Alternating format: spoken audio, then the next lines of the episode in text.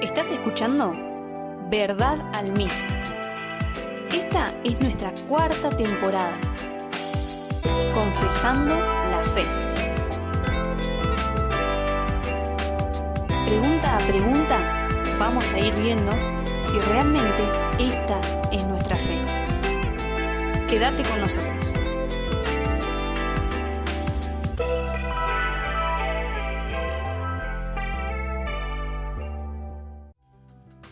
Hola amigos, ¿qué tal? Bienvenidos una vez más a Verdad en Mic.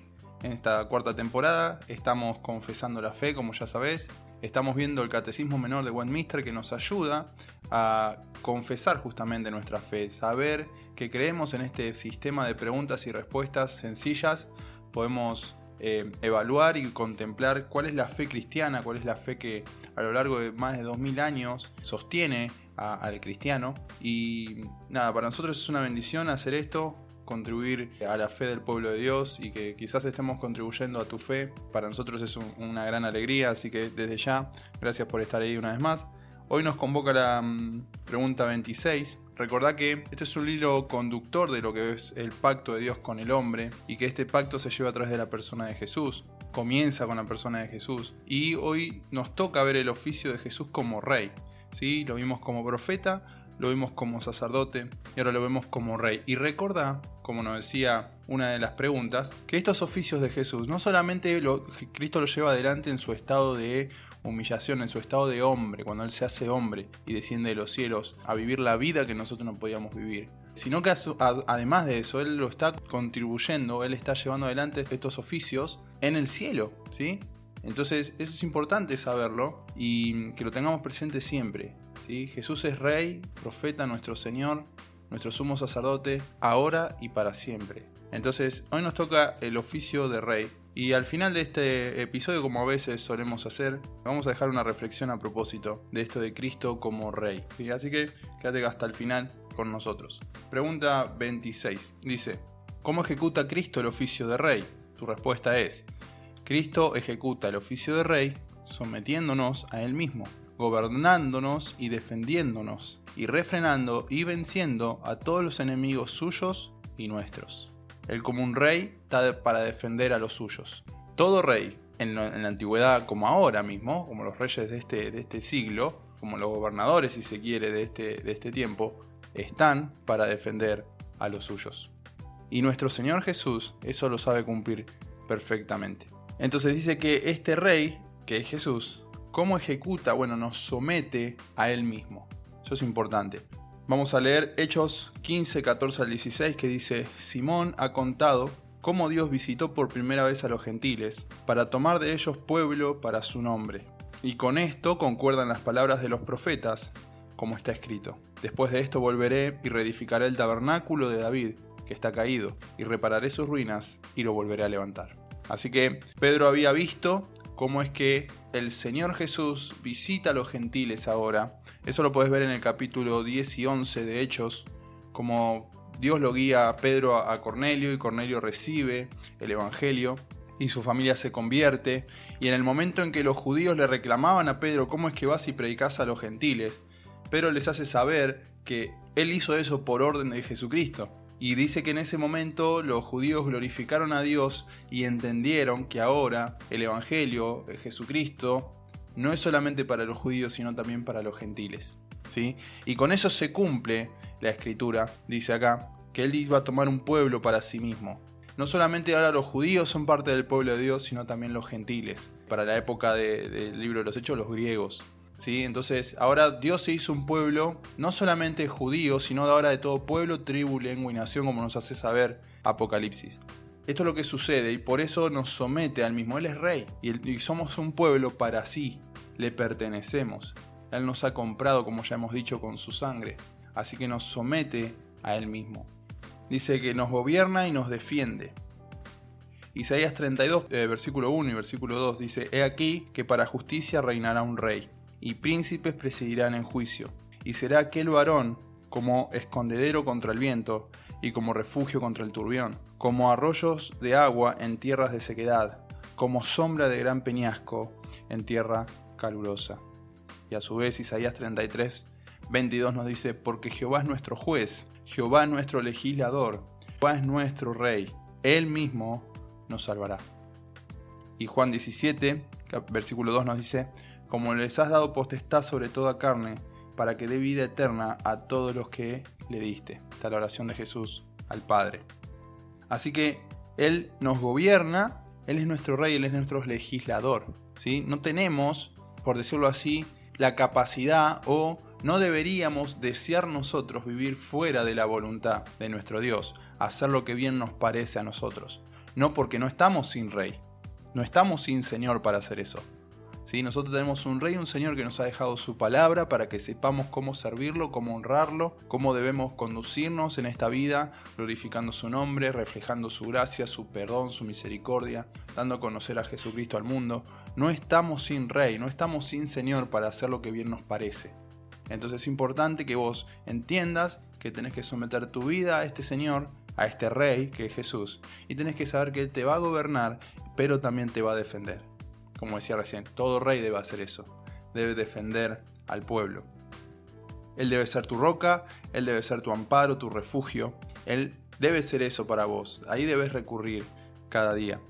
Y el Hijo tiene potestad sobre toda carne, ¿sí? para que dé vida eterna a los que le diste, dice. O sea, Jesús ahora al Padre y le dice, vos me diste a los tuyos. Bueno, ahora yo les doy vida eterna, como vos le das vida eterna a todos, yo les doy vida eterna también. Y eso habla de la divinidad de Jesucristo, la igualdad de Jesús a Dios. Esta es la, la realidad, Él puede ser y Él debe ser para vos eso, ¿sí? Tu gobernador y tu defensor. Dice, y refrenando y venciendo a todos los enemigos suyos y nuestros, ¿sí? Y dice el Salmo 110, 1 y 2, Jehová dijo a mi Señor, siéntate a mi diestra hasta que ponga a tus enemigos por estrado de tus pies. ¿Sí? Esto es un salmo mesiánico y dice que David ve esto, ¿no? Dijo Jehová mi Señor.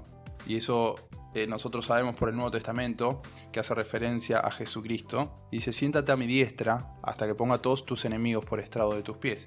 A lo que 1 Corintios 15, 24 26 nos dice, porque preciso es que Él reine hasta que haya puesto a todos sus enemigos debajo de sus pies. Y el postrer enemigo que será destruido es la muerte. La muerte va a ser destruida. Así que Jesús ya venció a otros enemigos nuestros, como es el diablo, como son las huestes espirituales de maldad. Él dice Colosenses 2.15, por ejemplo, despojando a los principados y a las potestades, los exhibió públicamente, triunfando sobre ellos en la cruz. Así que Jesús venció sobre los demonios, Jesús venció sobre el diablo, y el postrer enemigo, nos dice Pablo, debes, va a ser vencido, va a ser la muerte. Hoy la muerte podemos ver que reina porque todos morimos. Los cementerios son muestra, primero, de que Dios dice la verdad, que el alma que pecare morirá. Y segundo, de que la muerte hoy por hoy tiene potestad sobre los cuerpos. Y que la muerte también está reteniendo a los elegidos de Dios que entraron en la muerte, aunque sus almas estén en el cielo, sus cuerpos están en la tierra y la muerte está. Pero cuando Jesucristo vuelva, la muerte va a tener que salir y los muertos van a resucitar, algunos a resurrección para vida y a otros a resurrección para condenación. Y finalmente el diablo, la muerte, el pecado, todo va a ser echado al lago de fuego. Entonces tenemos que saber eso, que el postrer enemigo que va a Dios vencer, que va a Jesucristo vencer, va a ser la muerte. Todos nuestros enemigos, hermanos, hermanas, han sido vencidos por la obra de Jesucristo. Él los venció a todos. Y él ahora él es rey, él está sentado a la diestra del trono de Dios, él está gobernándolo todo, él está reinando sobre todo. Y él debe ser tu rey. Y podríamos profundizar más en el tema. Pero déjame dejarte, justamente como te decía al principio, con una reflexión. Hoy, hoy me despertaba y pensaba en esto que tenía que, que preparar. Y pensaba justamente en Jesús como rey. Y yo me preguntaba realmente si esto es una realidad si Jesús realmente es mi rey, si Jesús es rey de su iglesia, si Jesús es rey de tu vida. ¿Por qué pregunto y por qué me pregunto esto? Porque nosotros podríamos pensar que por ser cristianos, de hecho lo es, Él es rey. De hecho, cuando nos reunimos los domingos, cantamos muchas veces que Él es, él es rey. Esto es una verdad. Es decir, Jesús no va a dejar de ser rey o se va a convertir en rey a partir de lo que vos desees o, o si yo lo dejo. No, Él es rey. Él es rey. Pero miren esto, el libro de los jueces nos dice algo terrible. y, ya lo mencioné más o menos al pasar. Ustedes pueden ver en el libro de los jueces que eh, el pueblo de Dios, cuando Dios le levantaba un juez para que los gobierne, para que los defienda de sus enemigos, el pueblo andaba en los caminos de Dios. Pero muerto ese juez, el pueblo volvía a pecar y peor que sus padres. Eso nos hace saber el capítulo 2 del libro de los jueces. Así que ese es un ejercicio que vemos constantemente en el libro de los jueces. Dios levanta un rey, los libera de la opresión de los enemigos, el pueblo adora a Dios, sirve a Dios. Muerto el rey, el pueblo se descarrila, se desvía hacia sus pecados. Se dan cuenta que por sus pecados están siendo sometidos bajo los enemigos y están sufriendo las consecuencias de su desobediencia a la ley de Dios. Se arrepienten y claman a Dios que los libere y efectivamente Dios levanta otro juez y los libera. Ahora, miren esto, porque el autor del libro de los jueces nos hace saber por qué razón Israel estaba tan mal como estaba. Y ustedes van a ver que mientras progresan en el libro de los jueces, es cada vez peor el pecado de Israel. Es cada vez peor el pecado de las personas. Entonces, ¿por qué sucede esto? Bueno, el autor nos dice en tres oportunidades, por lo menos, o cuatro, esto. Capítulo 17, versículo 26. Dice, en aquellos días no había rey en Israel, cada uno hacía lo que bien le parecía. Y el 21 nos dice lo mismo, en aquellos días no había reina en Israel, cada uno hacía lo que bien le parecía. ¿Te das cuenta lo que quiero decir? ¿Cómo, ¿Cómo podés saber vos si Jesús es tu rey? Si Jesús está siendo rey de una congregación. ¿Cómo podés saber vos eso? Mira tu vida. ¿Vos estás haciendo lo que bien te parece? Es decir, sí, lees la Biblia, orás, vas a las reuniones, vas a, a los estudios bíblicos, pero estás haciendo lo que bien te parece a vos. Porque si sos cristiano, vos no podés hacer lo que bien te parece a vos. Si vos estás llamando a Jesús rey, bueno, Él debe ser el rey de tu vida. Y quizás haya áreas en nuestra vida donde Jesús no es rey aún. Y eso es lo que tenemos que reflexionar. ¿Cuáles las consecuencias de no tener un rey sobre nuestra vida? ¿Cuál fue la consecuencia de Israel de no tener un rey sobre su vida? Su declive moral, su declive en el pecado, en la idolatría, su miseria. No solamente la de ellos, sino la de sus generaciones posteriores. El libro de los jueces nos apunta que necesitamos un rey, un rey eterno, un rey eterno que nos guíe en la verdad, porque si no tuviéramos un rey eterno, sistemáticamente andaríamos como Israel. ¿Vos creés que es casualidad el dicho cuando el gato no está, los ratones se divierten? Eso sucede cuando no hay una figura que tenga eh, autoridad sobre uno o que mínimamente a veces, ¿no? como hacen los grandes reyes de la izquierda, con el temor gobiernan. Bueno, entonces el pueblo está quieto y teme, pero cuando ya se le fue el temor, vuelven a la declive. Lo podés ver ahora, por ejemplo, con post pandemia.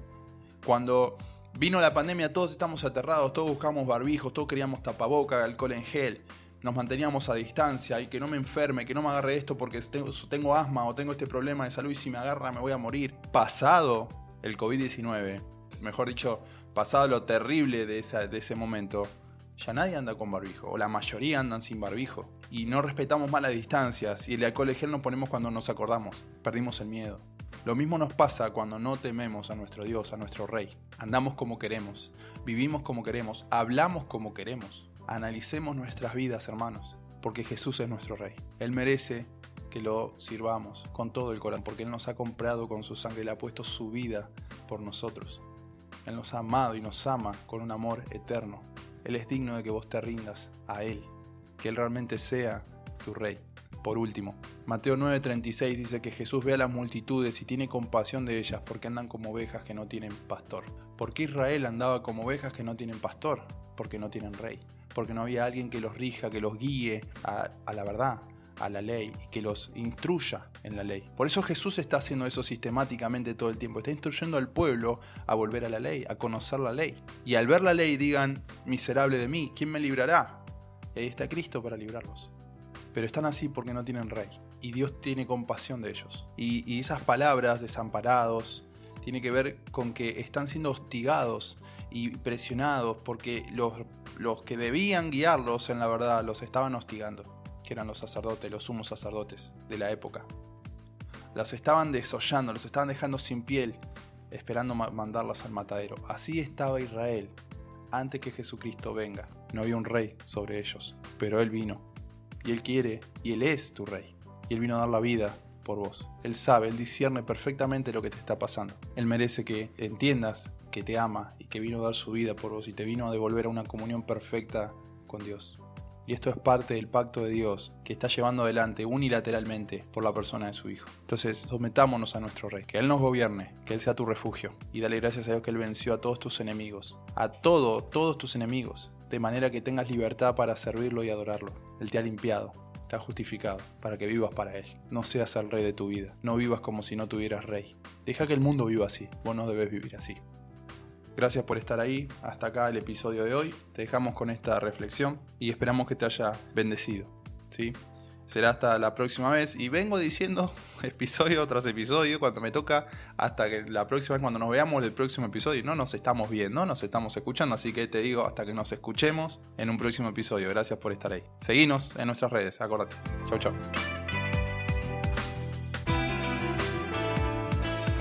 Este fue el podcast de la semana.